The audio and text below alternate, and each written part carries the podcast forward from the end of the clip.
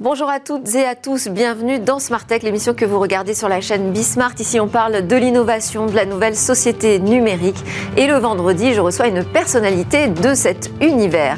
Il s'agit d'un coordinateur d'un des plus importants pôles de data et d'intelligence artificielle. Mon invité s'appelle Guillaume Leboucher. Il est le nouveau coordinateur de ce pôle data IA de la Poste, donc qui est dans le top 5 de la France. On pourra parler ensemble de l'IA quand elle est responsable. Qu'est-ce que ça veut dire? Qu'est-ce que c'est de l'IA aussi, comment monter en compétences en France, comment générer de nouveaux talents, nos propres talents ici en France et en Europe. On parlera aussi évidemment des apports concrets de l'intelligence artificielle pour les entreprises et les particuliers. Et puis ensuite, Smartex se refermera sur son rendez-vous Smart Space qui sera dédié cette semaine aux assises du New Space. C'est une consultation publique qui a pour vocation euh, d'élaborer une feuille de route qui doit permettre l'essor du New Space français. Mais tout de suite, donc place à la grande interview, on parle de data et d'IA dans.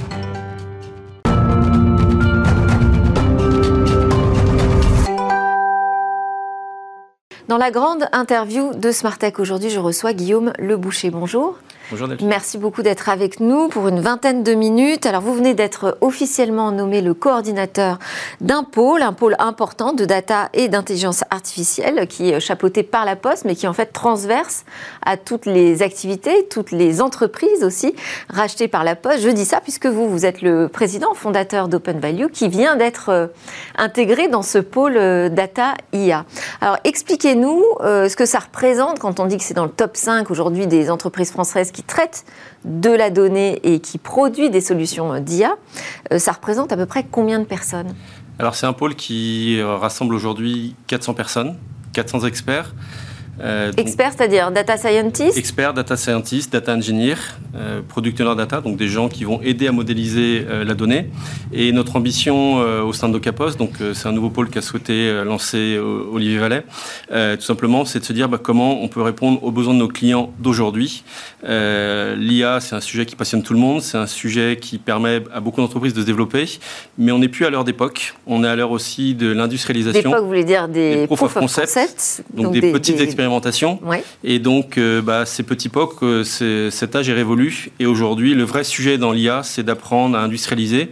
Parce que l'IA, ça a deux qualités pour l'entreprise. C'est d'améliorer d'un côté la connaissance client et d'améliorer ses processus. Et aujourd'hui, à travers ces 400 experts, notre ambition, c'est quoi? C'est de dire à nos clients, bah voilà, grâce à ce pôle de 400 personnes, on peut industrialiser, on peut être encore plus audacieux et euh, donc partir encore plus loin dans l'aventure de l'IA. Le, fait d'avoir vraiment une structure transverse, c'est aussi la possibilité de de, collecter, de rassembler davantage de données Parce qu'en fait, il faut beaucoup de data pour pouvoir produire de l'IA. Alors d'un côté, effectivement, c'est de se dire qu'aujourd'hui, pour faire de la bonne IA, il faut beaucoup de data.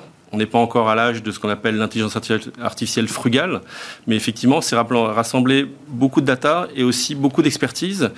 Parce que les métiers. Vous avez une idée du volume de, données que ça représente aujourd'hui, ce pôle euh, vous traitez? Quotidiennement, euh, je pense qu'on on dépasse facilement les teraoctets hein, de l'ensemble de tous nos projets pour nous et pour nos clients. C'est quand même des volumes importants. Alors, on n'est pas encore aux 64 octets générés par le monde euh, chaque année euh, dans le domaine de la data. Mais néanmoins, c'est à la fois savoir accompagner nos clients sur ces volumes de données qui ne font qu'exploser. L'arrivée de la 5G va encore augmenter les données industrielles, donc il faudra bien accompagner ces euh, ces nouvelles sources. Là, vous parlez de la vraie 5G hein, qui va pouvoir permettre de développer des nouveaux usages dans l'industrie. Oui, qui va permettre de passer de ce qu'on appelle de l'IA faible à l'IA un peu plus autonome, c'est-à-dire où l'IA va prendre plus de décisions, euh, par exemple dans la Smart City, par exemple dans la santé, euh, par exemple dans des sujet, euh, par exemple l'aérospatial. Euh, voilà, et donc euh, à travers ces 400 experts, notre ambition c'est de dire, bah voilà, grâce à ce pôle, les clients, on peut leur dire, bah voilà, on peut vous permettre d'aller plus vite. La question aujourd'hui, on voit bien tout ce qui se passe hein, quand Amazon a, lancé, annoncé Kuiper cette semaine avec le fabuleux contrat avec Ariane Espace. on voit bien que c'est la donnée qui est derrière, et donc notre ambition pour DocaPost, à travers les quatre marchés prioritaires de DocaPost, que sont la banque assurance, que sont la santé, que sont le secteur public, c'est de effectivement de se dire, bah voilà, sur ces marchés prioritaires pour DocaPost, bah on est capable de proposer une offre data et IA. Et ça veut dire aussi sans être dépendant de ceux qui aujourd'hui euh, possèdent les plus gros volumes de données, à savoir euh, les géants américains Alors c'est tout le sujet aujourd'hui, c'est de savoir comment on doit travailler avec les acteurs, euh, les big tech américains, mm. qu'est-ce qu'il faut faire avec eux, notamment dans le code public? Parce qu'on est loin d'atteindre les mêmes dimensions, là, on est d'accord alors oui, en termes de volumétrie, il y a, peut-être un monde d'écart. Mais ce qui est intéressant, et nous, ce qui nous habite, c'est d'abord de créer des compétences et des ressources. si on parlera tout à l'heure de souveraineté, c'est de dire que d'abord la souveraineté, elle s'acquiert par une capacité à créer soi-même ses propres talents, ses propres ressources. Aujourd'hui, la, vraie question de l'industrialisation de l'IA, ce que recherchent beaucoup de clients aujourd'hui, c'est de savoir comment prendre, passer de l'étape de l'exploration, c'est-à-dire comment je crée un cas d'usage dans l'IA et comment ce cas d'usage va devenir une véritable, un véritable actif d'entreprise bah, pour faire en sorte qu'on bah, peut améliorer euh, bah, des sujets pour mieux connaître les prédictions sur son chiffre d'affaires, euh, mieux connaître par exemple sur euh, détecter de la fraude ou des sujets de cybersécurité. Alors, on a en Europe euh, tout un, arsenal qui est en train de se créer de régulation autour de la manière dont on collecte la donnée, dont on la traite. Euh, il y a une loi, la Data Act, dont, on a parlé hier d'ailleurs, euh, qui va encadrer la manière dont vous pourrez travailler demain sur, ces sujets de nouveaux logiciels intelligents. Est-ce que vous voyez cette régulation comme un empêcheur d'avancer aujourd'hui pour euh, l'Europe, qui serait presque un frein finalement face aux GAFAM, ou au contraire, c'est une chose nécessaire? Alors c'est une question qu'on nous pose souvent. Hein. On va bientôt fêter les 4 ans du RGPD, euh, mai 2018, mai 2022. Euh, moi j'étais plutôt ambassadeur de ce texte sur les données personnelles, et je serai aussi ambassadeur de ces nouvelles réglementations européennes. Vous la défendez, la ah réglementation? Sur la donnée personnelle, oui, ça nous a permis de nous structurer. Oui. Alors effectivement, il faut apprendre à travailler avec la CNIL. Euh, on, aime euh, toujours être dans nos postures de liberté quand on fait de la technologie, mais aussi pour moi le droit c'est quelque chose qui humanise et on a besoin d'humaniser et c'est notre vision qu'on partage à la fois à la Poste et à DocaPost. Hein, ça fait partie de euh, nos, valeurs. Si on veut créer la confiance, il faut aussi dire qu'il bah, y a des règles et les règles c'est fait pour grandir tous ensemble collectivement. donc effectivement autour de l'IA il y a une très forte actualité réglementaire. Vous avez cité le Data Act, il y a aussi l'IA Act. L'ambition de l'Europe c'est quoi? C'est dire que effectivement les acteurs sont là, les données sont là comment dans les dix prochaines années, on va pouvoir commercer, créer des usages, créer de l'innovation, tout en se disant qu'on a un cadre. Si je parle précisément, précisément de l'IA, l'IA, c'est quoi? C'est de créer la confiance. C'est d'abord déterminer les risques qui sont liés aux algorithmes, parce que quand on fait de l'IA, il y a parfois aussi des risques les, algorithmes. Mmh. C'est euh, détourer les risques qu'on appelle les risques interdits, les risques maximum, les risques vitaux. Et ce type de règlement va nous permettre effectivement de, bah, de mieux nous canaliser. Alors, pour répondre à la question sur est-ce que ça freine l'innovation, moi je pense qu'aujourd'hui on a besoin des deux et que faire de droit du droit, c'est aussi une source d'innovation. Alors je sais que je ne me ferai pas que des amis en disant ça. C'est-à-dire ça permet d'avancer avec un cadre euh, sécurisé finalement. Oui, et puis on le voit bien aujourd'hui à travers l'actualité internationale, on le voit bien aujourd'hui à travers les questions de cybersécurité. Plus on va permettre mettre de cadre, bah, plus on former aussi des nouvelles générations qui vont comprendre que bah, le numérique, c'est pas simplement le Far West, c'est pas simplement la conquête de l'Ouest, c'est aussi un monde qui se construit collectivement. Alors, euh, puisqu'on est dans cette idée de, créer de la confiance autour de l'IA, expliquez-nous comment il est possible de laisser passer des biais, autant de biais aujourd'hui dans, les algorithmes qui sont créés? Alors, euh, les biais, c'est quoi? C'est tout simplement un développeur qui a créé euh, donc un algorithme, donc un enchaînement de, processus informatiques. Et derrière, bah, ça crée parfois des difficultés. C'est l'intérêt du RGPD pour lever ces biais. Et donc, bah, tout simplement parce que un monde qui allait extrêmement vite. Euh, moi, c'est ma grande ambition au sein du pôle euh, de Docapos, c'est de dire comment on va former nos développeurs à l'éthique. Euh, et on va lancer bientôt une formation pour essayer de former tous nos euh, développeurs de la data IA sur ce sujet d'éthique. Alors ça va être Mais les développeurs, ils travaillent pas tout seuls dans un coin, ils ont une feuille de route. Alors ils ont une feuille de route, mais vous savez que quand on fait de l'IA, on est d'abord derrière son écran. Euh, on, ça part dans tous les sens. Parfois aussi, effectivement, on prend euh, des paquets de données qui viennent d'un peu de la droite à gauche, et pour moi, c'est le vrai sujet. J'ai euh, beaucoup de respect pour les jeux de données que lance Google, que lance OpenAI et Elon Musk. Parfois, c'est des paquets de données qui nous arrivent avec beaucoup de biais, et on a un petit peu la facilité de les prendre, de les absorber, et pas forcément regarder à, l'intérieur. Et aujourd'hui, on peut faire sans, ou il faut prendre le temps de les nettoyer? C'est quoi le, le bah Aujourd'hui, il faut prendre, avec ce qui va arriver, la réglementation, et puis même sur si véritablement on veut rentrer sur, dans le monde de ce qu'on appelle une IA explicable, il faut prendre le temps de, les nettoyer, il faut prendre le temps de les regarder, il faut prendre le temps de se former. Euh, c'est vrai que le marché de la data, c'est un on va le dire, c'est un véritable business. Hein. c'est facile, c'est tentant aujourd'hui d'acheter des, jeux de données où on peut entraîner facilement nos algorithmes. Néanmoins, moi je pense que ce temps est révolu. Aujourd'hui, on devra rendre des comptes quand on est un acteur de l'IA et on devra expliquer ce qu'on fait exactement. Vous pensez que les GAFAM sont allés trop loin là-dessus? Alors moi, je dirais, euh, sans parler forcément des GAFAM, je dirais un peu les big tech. Je pense que la période 2010-2020, on allait trop loin sur l'individu, sur la donnée personnelle. Euh, je ne remets pas en cause de ce qu'on fait aujourd'hui autour de la connaissance client. Néanmoins, je pense que les internautes et les utilisateurs n'ont pas conscience du nombre de données qu'on a sur eux. On a allé trop loin aujourd'hui et j'espère que la décennie 2022-2030 va nous permettre d'aller sur des sujets plus sociétaux, euh, l'environnement, les crises climatiques, comment l'IA va nous permettre de détecter bah, des incendies. Hein. Vous savez qu'il y a 2-3 ans, une IA avait détecté les, fameux incendies euh, malheureux en Australie. Hein, euh, voilà. Et que le vrai sujet qui va arriver aujourd'hui, c'est comment on, crée cette IA, plus responsable, j'allais dire plus au service du bien commun. Et alors, justement, parlez-nous des premiers projets là, qui émergent en ce moment au sein de, votre pôle Data IA. Alors, on a des, des, projets pour des entreprises qui ont des, besoins euh, très spécifiques ou ce sont des projets plus de recherche Vous situez, vous situez où? Alors on se situe un peu entre les deux parce que quand on fait le lien, on fait à la fois des, euh, recherches et de la science au début et après ben, on cherche à déployer, industrialiser. Euh, bah, depuis qu'on a démarré ce pôle, on a déjà pas mal de succès commerciaux importants. On a eu pas mal de succès notamment dans les métiers financiers, dans le domaine de la santé. et donc notre ambition, bah, c'est de dire à nos, clients, bah, voilà, sur des sujets de connaissance client, sur des sujets d'amélioration, par exemple euh, d'un processus médical, d'un processus d'assurance, bah, comment on peut accompagner le client pour créer ces fameuses data platforms où à la fois nos clients continuent à faire de ce qu'on appelle de la business intelligence, donc faire de la data descriptive et comment, grâce à l'IA, on peut passer à la data prédictive. Mmh. Donc, d'un côté, je continue d'écrire un, processus passé et aujourd'hui, grâce à nos solutions, euh, comment nous, on peut développer cette, ce que j'appelle cette data prédictive ou prescriptive qui va orienter tous les nouveaux métiers de nos clients euh, pour gagner plus de parts de marché ou à la fois tout au moins les défendre. Alors, euh, je sais aussi que vous travaillez avec euh, l'INRIA sur euh, justement sur le volet plutôt la recherche autour des, algorithmes. Comment ça se passe la collaboration avec un, grand centre de recherche? Alors c'est déjà c'est assez débattu en ce moment ce sujet d'ailleurs. Hein alors, euh, bah, c'est déjà une volonté euh, des différents euh, présidents des institutions. Le, président de la Poste, Philippe Val, avec Nathalie Collin, ont souhaité porter ce projet de mécénat avec l'INRIA. Et l'idée, c'est de quoi L'idée, c'est de se dire, bah, tout simplement, comment on peut allier à la fois des sujets de recherche qui sont importants, parce que vous parliez tout à l'heure des biais. Bah, les biais, il faut savoir les, les chercher. Donc, c'est de la vraie recherche mathématique. Quand on fait de l'IA, on fait à la fois de l'informatique, mais on fait aussi de la statistique, on fait aussi de la recherche opérationnelle, on fait aussi de la, de la recherche mathématique. Et donc, le fait de travailler en mode de, réseau en mode euh, avec des laboratoires, euh, bah, ça nous permet aussi de, j'allais dire, d'être un peu moins pris dans le business, d'avoir un peu plus de recul et donc de varier nos expériences et varier aussi bah, les cultures d'entreprise.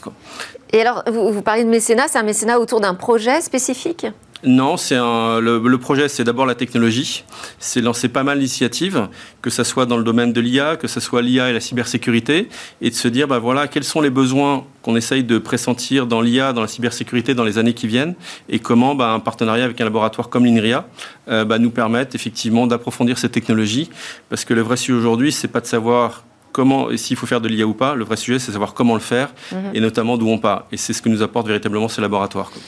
Alors, euh, je disais que vous étiez euh, au départ, avant d'intégrer DocaPost, le fondateur d'Open Value, qui jusque-là était euh, une société de conseil en data et IA, mais indépendante. Et puis, bah, vous êtes racheté par La Poste en avril 2021.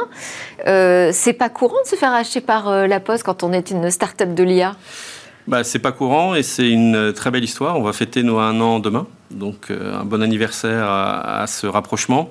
Comment s'est fait la rencontre? Est-ce que c'est vous qui les avez sollicités? Est-ce qu'on pense à la Poste quand on cherche à se faire racheter? Alors moi j'avais déjà vu déjà la Poste qui rachète, il rachète beaucoup d'entreprises. La Poste c'est une société aussi qui accueille beaucoup les entrepreneurs. Et moi, depuis un an, bah, je suis très heureux parce qu'à la fois, euh, je suis passé plus du statut de dirigeant, mais je suis resté entrepreneur. On me demande d'être audacieux, de prendre des initiatives. Et effectivement, euh, l'image de la Poste, c'est deux choses. C'est à la fois bah, des postiers au quotidien qui sont au service des clients et euh, des citoyens. Et c'est aussi ce qu'on essaye de mener chez DocaPost, c'est-à-dire une capacité d'innovation. moi, je suis émerveillé aujourd'hui d'être chez DocaPost. Hein. C'est une vraie pépite technologique qui essaye de créer la confiance. Quand je vois que DocaPost est leader dans tout ce qui est vote électronique, dans tout ce qui est archivage électronique, dans tout ce qui est signature numérique, dans tout ce qui est identité numérique, on se dit, bah, c'est assez marrant de voir qu'une vieille entreprise centenaire, multicentenaire comme la Poste, bah, comment elle arrive à se projeter au service des citoyens. C'est ça, c'est que vos, amis de la French Tech, euh, qu'est-ce qu'ils en pensent de ce type de rachat? Ils se disent, ah oh bah, mince, c'était pas Google, c'est la Poste. Oui, mais moi, c'est une grande fierté, c'est mon choix. C'est mon choix à la fois en tant qu'entrepreneur français de dire, de, de dire bah voilà, de, de, rejoindre une des plus grandes entreprises françaises avec des valeurs très fortes. Euh, moi, ce qui m'a séduit, convaincu, donc c'est la Poste euh, et notamment euh, Pierre-Étienne Bardin, notre Chief Data Officer, qui est venu me voir et qui, bah voilà, qui nous a parlé de, des valeurs de la Poste. Et je crois qu'on a des valeurs communes, à la fois de se dire qu'aujourd'hui, bah, le monde de la technologie est un monde indispensable qui habitent nos vies, qui habitent nos, organisations. Et aussi de l'autre côté, bah, euh, de se dire que comment on peut porter cette technologie avec des valeurs. Moi, je crois vraiment à ces valeurs d'éthique, ces valeurs de confiance. Euh, la confiance et, vous numérique. Pensez qu'on pourrait, on pourrait avoir une big tech responsable, éthique euh, ah, en France, en Europe Oui, quand je dis que la, la, la première décennie 2010-2020, on est allé trop loin sur les données personnelles, je pense qu'on est allé trop loin sur l'emprise de la big tech sur la vie des citoyens et que le vrai sujet de 2022-2030, c'est de créer cette technologie de confiance, ce numérique responsable. C'est la vocation de DocaPost aujourd'hui. C'est les moyens qu'on met qui sont, ils sont colossaux pour arriver à ça. Alors c'est pas simple, hein, parler de technologie de confiance, d'IA de confiance, c'est un vrai apprentissage. Euh, mais en tout cas, c'est notre ambition et c'est ce que porte très bien Olivier, Olivier Allais. Il nous le dit, j'allais dire quasiment quotidiennement. C'est la confiance qui fera qu'on sera un acteur respecté et au service. Et alors la question des talents, parce qu'il faut quand même beaucoup de compétences. Vous avez, vous avez 400 experts dans votre pôle. J'imagine que vous en visez encore plus si vous avez des ambitions euh, peut-être à l'échelle euh, européenne. Euh, comment est-ce qu'on règle cette problématique en France de trouver des nouveaux talents dans la data, dans l'IA Alors bah, tout simplement déjà, si on veut faire de la confiance, il faut avoir des ressources, des experts pour permettre cette confiance. Donc il faut créer des talents. Et c'est aussi notre ambition à la fois au Donc c'est l'école c'est peut-être un, jour une école, c'est peut-être aussi au moins une mentalité de se dire que un grand groupe comme La Poste, une grande belle entreprise comme DocaPost, donc la filiale numérique, c'est de se dire comment on sait créer nos propres talents, comment à la fois on les attire, comment on va former aussi ces nouvelles ressources. Moi, c'est ce que j'ai aimé. J'ai, avant d'être euh, à la Poste, j'ai 20 ans d'entrepreneuriat. J'ai créé plus de 1300 emplois dans le numérique. Et c'est de se dire que, bah voilà, les années qui viennent, notre responsabilité en tant qu'acteur du numérique, c'est pas simplement de faire des projets numériques, mais c'est aussi de créer ces, nouveaux talents. Et vous êtes aussi le fondateur de euh, l'intelligence artificielle pour l'école, hein, qui est soutenue ou hébergée d'ailleurs par euh, l'Institut de France. Là, vous, c'est là où vous travaillez aussi cette problématique des talents de demain? À la fois. ou d'éveil peut-être Alors, c'est plutôt une euh, cette fondation, donc, effectivement, qui est, oui, c'est plutôt une, une fondation euh, qui s'inscrit dans le débat public, c'est-à-dire de, de, savoir comment la technologie, et notamment en particulier l'intelligence artificielle, va permettre d'apprendre. Euh, donc on a un double combat. D'un côté, de voir comment l'IA va aider les apprentissages, euh, de faire progresser un, un, élève par rapport à son propre niveau. Donc on va. Vous avez des expérimentations. D'ailleurs, on a des images. Euh, tout à fait. Vous avez un petit robot qui s'appelle Nota Bene. Donc c'est un petit robot qu'on a créé. Et le but de Nota Bene, bah, c'est tout simplement d'enregistrer un cours et après de faire en sorte que l'algorithme traite le cours et envoie le compte rendu aux parents. Il y a peut-être des parents d'élèves qui seront contents de ce genre d'initiative. Et tout simplement, c'est de se dire que Aujourd'hui, la technologie va assez loin. Comment on peut rentrer dans ce qu'on appelle l'apprentissage adaptatif? Et grâce à la technologie et se dire que bah, c'est un nouveau monde à la fois qui se construit, peut-être qui va bouleverser le monde de l'enseignement, le monde de, de, comment apprendre. En même temps, on essaye d'avoir un regard critique et de faire en sorte que les algorithmes ne soient pas trop présents dans la vie de, nos élèves. Merci beaucoup Guillaume Le Boucher. Je rappelle que vous êtes directeur général d'Open Value et coordinateur du pôle Data IA de DocaPost. Euh, d'ailleurs, vous êtes même au membre, membre du euh, comité exécutif. Merci à tous de nous avoir suivis. À suivre, c'est Smart Space et nous on se retrouve lundi pour de nouvelles discussions sur la tech.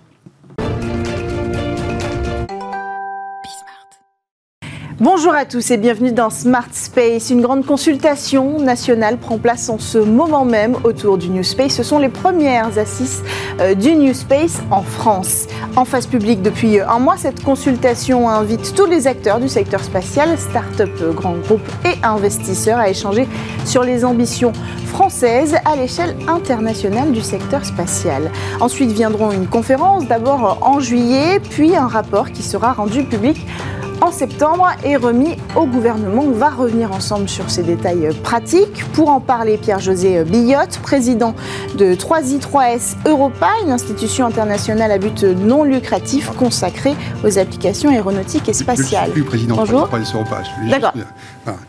Et vous êtes aussi, par contre, fondateur du New Space Club. Absolument. Très bien, très bien. Et fondateur du projet des Assises. Et fondateur, évidemment, du projet des Assises. On y vient. À vos côtés, euh, nous avons Riyad Kamoun, vice-président en charge des relations publiques chez Thales Alenia Space. Bonjour. Bonjour. Bienvenue sur le plateau. Alors, vous prenez part tous les deux, vous, en fondant ces, assises, vous, en participant à ces assises du New Space, qui sont euh, une première en France. D'abord, est-ce qu'on peut euh, revenir sur le point central, la définition du New Space?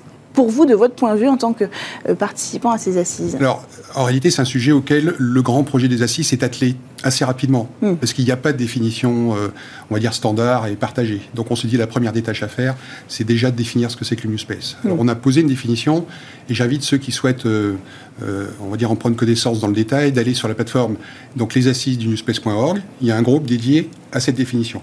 Mais grosso modo, ce qu'on a retenu dans la démarche qui est la, démarche collective des assises du space. Il faut insister là-dessus. Hein. Mm.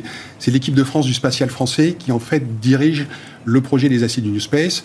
On va dire, la définition, on a plutôt retenu des mots-clés dans cette définition, c'est-à-dire à la fois l'ouverture euh, de la politique spatiale à tout un ensemble d'acteurs, et notamment privés, la notion de disruption technologique, c'est-à-dire de l'innovation extrêmement forte mm-hmm. euh, qui change un peu la donne dans le, dans le secteur spatial, l'arrivée de nouveaux entrants, de nouveaux acteurs, l'influence du numérique, euh, on va dire aussi des nouveaux business models avec beaucoup plus de risques qui sont pris notamment ce qu'on appelle dans le segment aval, c'est-à-dire vraiment dans les usages qui sont faits derrière.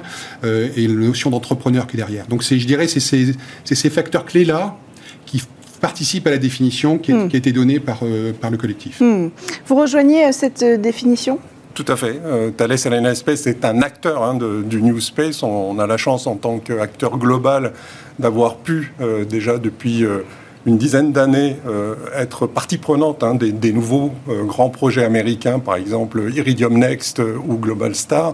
Donc mm. on était depuis maintenant plusieurs années déjà confrontés à cette dynamique, à cette révolution hein, qui est en train de, changer la donne dans le domaine spatial. Mm. On adhère complètement à, cette vision-là, hein, de nouveaux entrants, une prise de risque beaucoup plus importante, des impacts sur toute la supply chain et surtout euh, sur tous les niveaux euh, de la value chain, hein, hmm. de, tous les acteurs finalement du, spatial, avec une accélération aussi des cycles d'innovation, des cycles de, rupture technologique. Et Thales Alenia Space est complètement dans, cette dynamique-là. et nous soutenons hein, cette, cette, approche hein, d'équipe de, France, de coopération entre les grands groupes qui sont là, qui aujourd'hui sont des grands groupes globaux dans la compétition internationale, avec l'ensemble de l'interaction euh, avec euh, les, startups euh, et les PME. Hmm. Donc cette dynamique, on la soutient. Alors quel est votre rôle en tant que grand groupe chez Thales Alenia Space au cœur de cet écosystème du New Space? Quelle place prenez-vous? Alors, encore une fois, c'est vraiment central dans notre, dans notre stratégie. Ça a permis à Thales Espèce d'accélérer euh, son, son, innovation, d'être présent à travers ses nouveaux produits. Hein.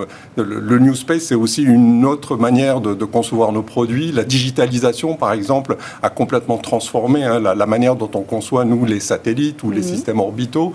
Mais euh, c'est aussi avant tout une collaboration qu'on a en amont euh, avec les startups du New Space qui nous apportent des nouvelles technologies. Je prends juste un exemple, hein, le Suisse euh, 212, hein, qui, est une start-up qui nous fournit en fait des équipements qu'on a intégrés dans nos produits. Donc là, il y a une vraie volonté en amont d'aider les start-up à rentrer euh, sur nos produits et donc avoir une couverture mondiale grâce à, grâce à ça. Euh, je peux prendre un autre exemple, hein, Anywaves hein, sur Toulouse, hein, qui nous fournit des, des, antennes. Ça, c'est en amont. C'est des, des, acteurs du New Space qui nous apportent des technologies très innovantes. Mais on travaille de plus en plus aussi avec des acteurs du New Space qui sont eux-mêmes fournisseurs de services. Mhm. Et euh, je prends un exemple là aussi euh, très concret, Kineis, toujours sur euh, Toulouse, qui développe tout un système, toute une constellation de, d'IoT, hein, donc de, de, de, mhm. communication des, des, objets, euh, c'est une collaboration entre une start-up, une agence, hein, le, CNES, un grand groupe euh, mm. Thales Alenia Space qui permet de développer ça. Mais c'est aussi des start-up américaines qui viennent nous voir. Hein, Omnispace, la semaine dernière, vendredi, un, des premiers satellites d'Omnispace qui a été réalisé en France par Thales Alenia Space a été mis en orbite. Mm. Et Omnispace est venu chercher la, la technologie euh, européenne et la technologie de Thales Alenia Space pour développer son premier système euh, qui sera de connectivité aux, normes 3GPP. Euh, mm. Donc, euh, vous voyez, c'est soit en amont pour intégrer les startups dans notre dans nos produits et dans notre supply chain, mais c'est aussi euh, la capacité d'un grand groupe comme nous d'aider mm. les startups à aller vers les services. Mm. Et on va encore plus loin, par exemple avec Black Sky aux États-unis, dans lequel nous avons aussi investi hein, et qui fournit des images aujourd'hui, on le voit dans la crise ukrainienne, hein, des images quasiment temps réel hein, de, du théâtre de crise. Euh, là, euh, là, pareil, c'est une startup américaine qui est venue nous voir, on a investi dedans et on a en plus créé une société commune mm. qui s'appelle Leostella, qui aujourd'hui fabrique des satellites euh, hmm. aux États-Unis, euh, qui sont des satellites extrêmement performants qui euh, peuplent cette nouvelle hmm. constellation. On voit qu'il y a vraiment une complémentarité sur ces nouveaux usages qui arrivent, celui du numérique, celui de, de, la démocratisation aussi de l'accès à l'espace, et donc ça crée cette complémentarité pour répondre aussi à vos besoins de disruption, pour accompagner. J'allais dire en, en, complément, si vous voulez, la il y a un nouveau, un nouveau euh, panorama du spatial qui est en train de se construire. Il faut hmm. vraiment le concevoir comme ça, avec une accélération fulgurante, on va dire, de l'ouverture du spatial dans le monde entier, aux États, aux entreprises de toutes sortes, et pas seulement les gouvernements. Donc c'est vraiment un nouveau panorama qui est en train de se construire. Et dans ce panorama, évidemment, les grands acteurs et les space tech sont importantes. Hmm. Mais attention, il y aura aussi des acteurs qui ne sont pas des space tech et des grands acteurs industriels qui vont venir rentrer dans ce panorama. Je donne deux exemples possibles. Le premier, ça touche d'ailleurs TAS, c'est les grands acteurs du numérique d'accord, qui ne sont pas des space tech, qui ne sont pas des acteurs du spatial, mhm. mais Amazon va être un grand acteur du spatial. Bah euh, il y a l'exemple. On, a l'exemple d'ailleurs, on peut le dire, Amazon qui vient de signer avec euh, Ariane Espace le plus gros contrat de l'histoire d'Ariane Espace avec euh, Ariane 6. Je crois que TAS a passé un accord avec Microsoft Azure Space, qui est un exemple de coopération qui n'était pas forcément imaginable il y a encore 5 ou 10 ans. il y a d'autres exemples dans le dans le dans l'edge computing avec HP par exemple qui aussi mhm. s'intéresse au sujet. Mais il y a aussi des acteurs mhm. qui sont des acteurs qui peuvent être des clients aujourd'hui, mais qui pourraient remonter dans la chaîne et faire ce qu'on appelle en termes économiques de l'intégration amont mm. et devenir eux-mêmes des opérateurs. On peut imaginer pourquoi pas, c'est juste un exemple un peu fictif, je donne pas de nom, mais pourquoi pas un grand armateur très puissant qui décide d'avoir sa propre constellation euh, de satellites pour créer un avantage concurrentiel mm. et investir dans un réseau de satellites. Donc, vous voyez, la figure de cette nouvelle économie spatiale pour les 20, 30, 40, 50 prochaines années, elle se dessine aujourd'hui, mm. voilà, avec un panorama qui va être extrêmement riche et que c'est beaucoup d'opportunités qui vont se développer pour plein d'acteurs et des acteurs qu'on ne connaît pas forcément aujourd'hui qui vont rentrer. Et c'est l'enjeu des assises, c'est justement de mettre ça au cœur du sujet en disant voilà, c'est un grand phénomène historique qui est en train de se passer. Mm. La France ne peut pas le louper. Euh, je dirais, euh, euh, rassemblons les acteurs de l'équipe de France du spatial et essayons de travailler sur quoi les conditions qui vont permettre à la France, mm. c'est la question qu'on pose nous pour les assises, d'être dans le top 3 mondial à 5 ans dans cette nouvelle économie spatiale. Alors, pour filer votre métaphore euh, des matchs de, football, hein, pourquoi pas, puisqu'on est encore euh, champion du monde. Hein, et c'est vrai, on pourrait, on pourrait, prendre l'exemple du rugby. Euh, ce sera quoi les matchs les plus importants à amener, les objectifs cruciaux de, de ces assises? Alors, je dirais, comme, vous l'avez dit très justement en introduction, le grand projet des assises, c'est trois étapes. Donc, c'est pas un coup comme ça ponctuel. C'est la mm. consultation, vous l'avez dit, jusqu'au 14 avril. Les assises du newspace.org, la conférence et le rapport. on va dire, euh, l'équipe de France a défini des thématiques. On dit, ce grand sujet-là, il faut le découper en thématiques parce qu'on veut définir une grande politique. Donc, ça va depuis de sujets qui sont évidents, la commande publique, par exemple, ça mm. c'est évident. Comment on peut fournir plus de commandes publiques, notamment aux Space Tech françaises. Et donc, le CNES, par exemple, participe aux assises? Évidemment, le CNES, les A, mm-hmm. sont des acteurs forts euh, du, du projet, mais avec les autres. Hein. et dans le collectif, le CNES, il a une voix, comme le GIFAS, par exemple, ou comme l'Alliance New Space France, comme l'ISAE ou Supaero. Mm. C'est une, démarche démocratique collective. Mm. Et pour répondre à votre question, donc on a défini dix grands enjeux. Voilà. Dans ces dix grands enjeux, je ne vais pas tous les citer, mm. mais la mère des batailles, c'est le financement. Il y a un grand sujet sur le financement de cette nouvelle économie spatiale qui touche évidemment l'espèce tech française et comment on peut faire émerger des licornes spatiales, 4-5 mm. licornes spatiales, on va dire, dans, dans les années qui vont venir. Donc le financement, c'est une grande thématique. La souveraineté, grand sujet, une grande thématique, mm. qui touche évidemment, parce que si demain vous avez des, des formidables start-up spatiales françaises qui développent des technologies innovantes dans le domaine de la souveraineté ou de la défense, mais qu'elles soient obligées de partir aux États-Unis mm. parce qu'elles ne peuvent pas financer leur développement mondial en termes de capital investissement, c'est un problème.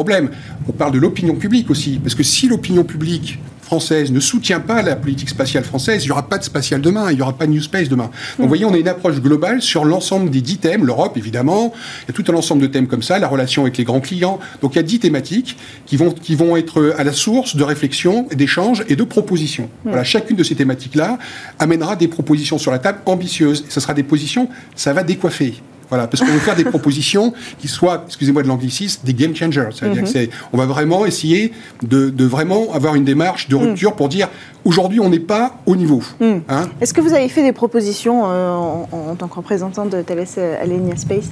Tout à fait. On est en train de, participer euh, à cette consultation. On est en train d'alimenter les différentes questions euh, que pose finalement cette consultation, avec au cœur de notre préoccupation euh, l'élément pour nous fondamental, hein, c'est cette fameuse équipe de France, hein, c'est euh, ce travail en, filière. Mm. Nous, on pense qu'un des freins très importants, c'est euh, une opposition stérile entre les grands groupes, les petits, etc.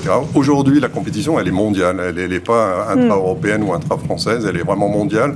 Il faut qu'on soit et qu'on maintienne notre leadership européen. Mm. L'Europe est une puissance spatiale. Elle a une industrie aujourd'hui de pointe et il faut qu'on capitalise mm. là-dessus. Hein. Et Thales Alenia Space, hein, l'année dernière, a été euh, le leader mondial dans les SATCOM mm. au niveau, euh, sur les SATCOM géo. Donc, euh, c'est cette dynamique-là d'équipe qui nous nous, on pense être indispensable à la création de cette dynamique et de cette ambition hein, de New cette nouvelle économie. Mais c'est aussi, et il faut aussi qu'on revienne aussi aux fondamentaux. Mm. On a besoin d'une industrie compétitive. Et pour ça, comme je le disais tout à l'heure, l'accélération des cycles d'innovation, on a besoin d'accompagner ça parce que il faut qu'on mm. puisse rester sur ces marchés à l'export, sur ces marchés mondiaux. alors, vous, avez dit un, mot intéressant, vous avez dit à l'échelle européenne. Là, on parle d'assises du New Space à l'échelle nationale. On parle de compétitivité nationale. Mais on s'inscrit quand même dans un, euh, dans, dans, un écosystème européen, avec l'Agence spatiale européenne par exemple. Est-ce que c'est la bonne stratégie de penser à l'échelle nationale quand nous serions peut-être plus forts à l'échelle européenne face aux États-Unis, à la Chine, à l'Inde, à tous ces acteurs Je vais répondre. L'un n'empêche pas l'autre. Hmm. D'accord? Donc si vous voulez, il faut travailler aux deux niveaux. Et d'ailleurs, l'ESA, l'Agence spatiale européenne, est membre du collectif. Hmm. D'accord? Dans la thématique de réflexion, il y a une thématique sur l'Europe. Hmm. Donc évidemment, on conçoit la compétitivité du New Space français dans un environnement européen. Hmm. Mais, ce c'est pas fragmenté, parce qu'il y a cette question qui revient beaucoup en ce moment, la fragmentation du spatial européen avec euh, la, compétition, euh, la compétition en face de l'Allemagne, par exemple. Enfin, on voit beaucoup de choses se passer au niveau du New Space et de ces nouveaux acteurs. Et vous l'avez dit vous-même, la compétition avec l'Allemagne. Aujourd'hui, si vous voulez, les entreprises allemandes, elles se disent pas comment elles vont aider les entreprises françaises à devenir mm. des leaders mondiaux. Mm. D'accord? Donc il faut que chacun ait une réflexion dans son référent naturel, qui est la référence nationale. Mm. Donc le sujet, c'est comment l'espèce tech française, en particulier dans un ensemble qui est le New Space, complexe comme on l'a défini tout à l'heure, en relation avec les grands groupes, les nouveaux entrants, etc., comment on peut booster cette économie-là. C'est ça qui va faire émerger les acteurs. Les Allemands vont faire la même chose. Les Italiens vont faire la même chose. Vous voyez, ils n'attendent pas... Et à la fin, on trouvera une cohésion? Eh ben, Après, je pense qu'il y aura des acteurs leaders qui vont se dégager au plan européen parce, par leur qualité naturelle et pas parce que l'Europe aura décidé que euh, hmm. on va décider. C'est pas l'Europe qui va décider qui doit être un leader mondial hmm. euh, dans, dans, le spatial. C'est les acteurs, leur performance, leur innovation, hmm. leur créativité, leur combativité au plan mondial. C'est ça qui va décider, si vous voulez. C'est pas euh, voilà. Une question d'échelle. Top 3 mondial en 5 ans. C'est extrêmement ambitieux. Oui. C'est ambitieux, mais encore une fois, l'Europe est une puissance. Et, si je prends le domaine qui, qui concerne Thales Space, qui, qui sont les, satellites et les systèmes orbitaux, mm. nous sommes déjà aujourd'hui euh, largement dans ce top 3. Mm. Il n'y a pas une compétition mondiale aujourd'hui sans que euh, l'industrie européenne soit dans le 1 ou le 2. Mm. Donc, euh, mais encore une fois, on parle de la France à l'échelle de top 3. C'est ça, hein, c'est la question, l'objectif de ces assises, c'est comment positionner la France dans le top 3 mondial. À 5 ans. C'est-à-dire la mandature présidentielle qui arrive. Et c'est ça la force aussi de ces assises, c'est qu'elles arrivent au moment où va arriver la nouvelle équipe gouvernementale. Hmm. Donc le, calendrier pour le projet est, juste parfait. est juste parfait. Mais si vous voulez, on aurait pu dire, on aurait été un, peu à l'eau tiède, c'est de dire comment on développe le New Space français. Hmm. Moi, ça m'intéresse pas. Moi, ce qui m'intéresse, c'est de fixer une ambition stratégique forte, claire, qui est de dire, hmm. voilà, on a 5 ans, c'est court et c'est loin, mais en même temps, ça met mm. la pression sur l'ensemble des acteurs pour dire c'est maintenant qu'il faut se bouger et c'est un objectif clair. Le taux de 3 mondial, la France, elle ne peut pas être autre, autre, part que dans le taux de 3 mondial, mm. autrement elle serait déclassée. Donc c'est un, un, objectif ambitieux, naturel pour une puissance spatiale qu'est la France, d'accord? Et en même temps, il faut fixer des objectifs précis. Autrement, si vous fixez des objectifs un peu généraux, mm. vous ferez un catalogue de mesurettes, d'accord? Qui en réalité, ne changeront pas la donne. Nous, ce qu'on veut, c'est mobiliser l'acteur pour changer la donne. Et mm. on ne peut le faire que si on réunit l'équipe de France spatiale autour de ce sujet-là. L'idée, c'est que ces grands acteurs comme Thales Alenia Space soient des moteurs de cette nouvelle économie? Tout à fait. C'est en tout cas comme ça que nous, on voit notre rôle aujourd'hui. Et c'est comme ça qu'on le vit au quotidien, comme je l'ai donné avec un certain nombre d'exemples très concrets. Mais ces exemples touchent aussi, euh, par exemple, un domaine comme l'exploration. Personne n'aurait imaginé que ce domaine-là, qui était jusqu'à présent plutôt hein, de, la responsabilité des grands États et des grandes institutions, mm-hmm. euh, aujourd'hui soit pris par des acteurs privés. Mm. Je donne un exemple exemple, Axiom aux États-Unis en train de développer hein, des, premiers modules complètement. En collaboration avec Thales Avec Thales, et nous, on va leur fournir leurs premiers modules. Donc, précision, précisons pour ceux qui nous regardent, des modules privés pour envoyer euh, des touristes spatiaux, en fait, dans euh, la station spatiale qui sera donc euh, convertie après 2030 en, hôtel, en hôtel touristique. Voilà, voilà un exemple où on a des, des changements profonds hein, des, business models. Hein, Il y a des acteurs en France aussi qui Il y a des acteurs qui. L'exploration spatiale, par exemple, The Exploration Company avec Nubie qui prépare. Euh, Tout à fait. On a Spartan Space euh, qui a fait l'annonce sur le, mettre en place, on va dire, des habitats lunaires qui puissent être utilisés par les spationautes comme, comme finalement une station spatiale privée pourrait être. Mais pour, pour que toutes ces ambitions, euh, elles éclosent via vos propositions, il faut évidemment que derrière, les agences étatiques comme le CNES et l'ESA aient une ambition d'exploration. C'est aussi l'objectif, si vous voulez, du projet. Mhm. Et si vous voulez, pour illustrer, je veux dire, cette coopération que nous, on veut, c'est la philosophie du projet des assises, c'est la philosophie du collectif. Hmm. les grands acteurs industriels, les space tech, l'enseignement supérieur avec super héros, les pôles de compétitivité. On a réuni tout le monde dans cette équipe de France. Hmm. Mais moi, je vais mettre aussi la responsabilité sur tout le monde. Hein. et je vais la mettre aussi sur les grands acteurs industriels. C'est pour ça que je les associe. Et je pense hmm. qu'ils répondront. Je vous donne un exemple concret. On a un grand problème de financement en France sur les space tech. On a une insuffisance de financement dans le capital risque et dans les, ce qu'on appelle les séries A, séries B en termes de financement. On va échouer si on ne sait pas régler ce problème-là. Et pour régler ce problème-là, proposition que moi j'ai faite et j'ai mis dans la consultation publique, je dis il faut créer un grand fonds spatial souverain français d'un milliard d'euros.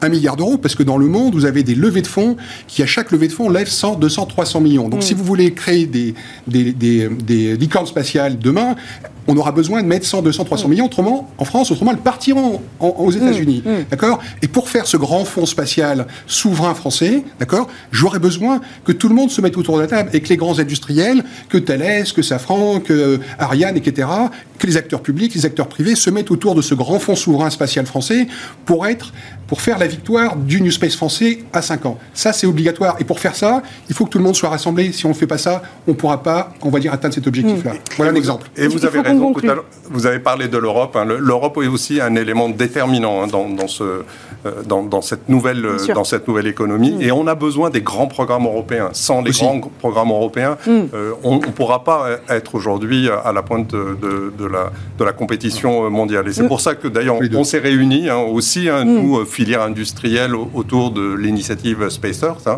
pour présenter cette ambition, mm. présenter un, collectif au niveau européen. Merci à tous les deux d'avoir pris le temps de venir nous, nous présenter ce projet des, premières assises du New Space en France qui constitueront, euh, on l'espère, une feuille de route pour, pour la croissance de, ce secteur en pleine euh, éclosion euh, en France et puis aussi ensuite à l'échelle européenne. Merci à tous de nous avoir suivis pour cette émission Smart Space. On se retrouve dès lundi sur Bismart. Merci.